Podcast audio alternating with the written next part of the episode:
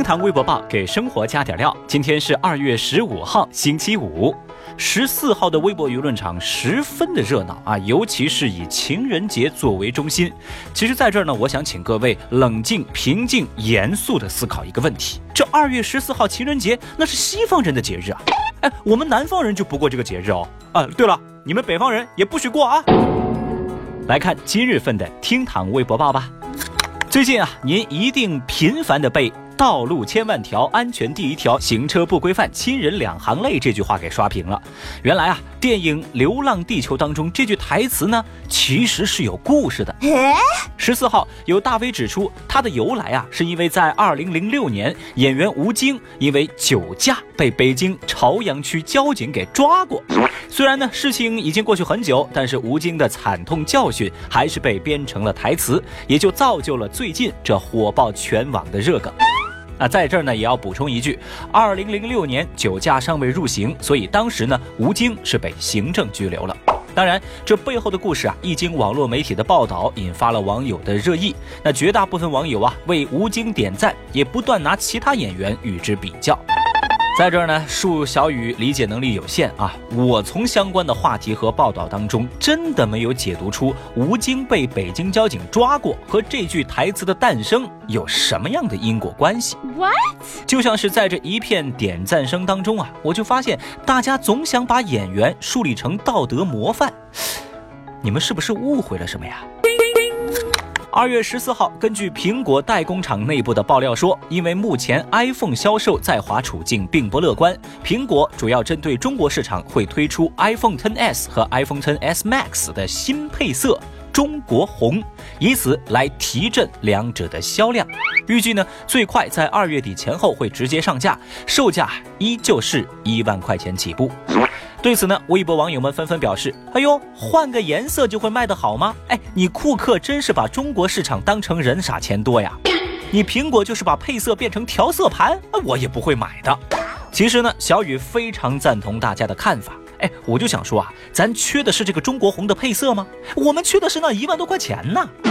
再说了，我买个壳就能解决的问题，我脑子抽了，我去买个新手机啊！嘿呀，那正在听节目的你会买这新配色的 iPhone 吗？微博热搜这两天一定少不了三个字儿：翟天临。围绕翟天临学术不端事件依旧闹得沸沸扬扬，每天上热搜一搜好几条，而他的学霸人设也从根儿上一点一点的被瓦解。且不说如今的博士学位备受质疑，早年间翟天临曾多次在公开场合表示，自己当年高考啊，那分数是达到了一本线，考得很高。不过，神通广大的网友们通过一步步严谨的调查深挖推测，得出结论：翟天临当年的高考分数是三百四十八分，而那一年山东的文科一本线是五百六十八分，二者相差悬殊。这吃瓜群众正看得热闹呢，又一个热搜词条进入大家的视野。北大北电是发声明表示对学术不端行为零容忍，将对翟天临事件依法依规按程序会做出处理。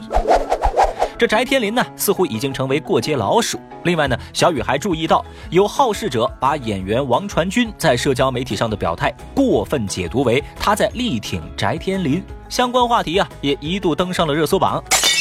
这眼看微博舆论场被翟天临这三个字搞得是乌烟瘴气，而话题中心人物翟天临在十四号的下午在微博上发布道歉信，其好友尹正在下方评论说：“知错能改，善莫大焉，这个世界啊还是善良的。”而导演谢飞也在微博上发长文谈翟天临事件，他呢对这位年轻演员表达了惋惜之情，当然也毫不客气地指出了学术界的歪风邪气。到这儿呢，小雨以为，哎呀，事儿差不多也就这样了。十四号关于翟天临的料也挖不出什么新鲜的瓜来了。但是啊，微博网友们的强大让我觉得自己还是太过年轻了。有网友把翟天临的致歉信也拿出来查重，然后就发现翟天临的致歉信重复比超过百分之二十。那换句话就是说，翟天临发布的致歉信有百分之二十都是抄来的。哇，到这儿。小雨对整个事件已经无力吐槽，我已经词穷了啊！我不知道您还有什么想说的呢？二月十四号，在安徽阜阳颍州区民政局婚姻登记处，在这情人节这一天是爆满，工作人员提前半小时就开始上班，一上午办理了近百对的情侣的办证。但是啊，面对前来咨询离婚的夫妻和办理离婚的夫妻，工作人员呢都会去劝和。说白了，就是民政局在情人节这天只办结婚。他们表示啊，有的人一开始是准备离婚的，但是看到我们现场这么喜庆的场面呢，他们又不想离了。还有谁？